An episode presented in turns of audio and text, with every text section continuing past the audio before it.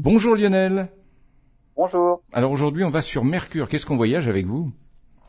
Ah, Absolument. Et en analysant les données finalement de la sonde Messenger qui était en orbite autour de Mercure, les chercheurs ont découvert que la petite sonde avait été témoin de l'impact d'une météorite sur le sol de Mercure.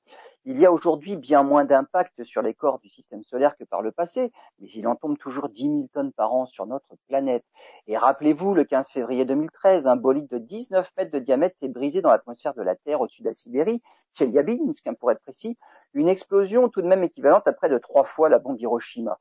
Pour en revenir à Mercure, le spectromètre de la sonde Messenger a enregistré un brusque pic dans la composition du vent solaire autour de Mercure, une production anormalement élevée en ions sodium et silicium qui s'est élevée à 4000 km au-dessus du sol de la planète. Ce panache résultait de l'impact d'une météorite d'environ 1 mètre de diamètre. La future mission actuellement en route vers Mercure, Bepi Colombo, de l'Agence spatiale européenne, est elle aussi équipée du même genre d'instruments. Elle doit se mettre en orbite fin 2025 et on espère qu'elle détectera elle aussi des impacts de météorites.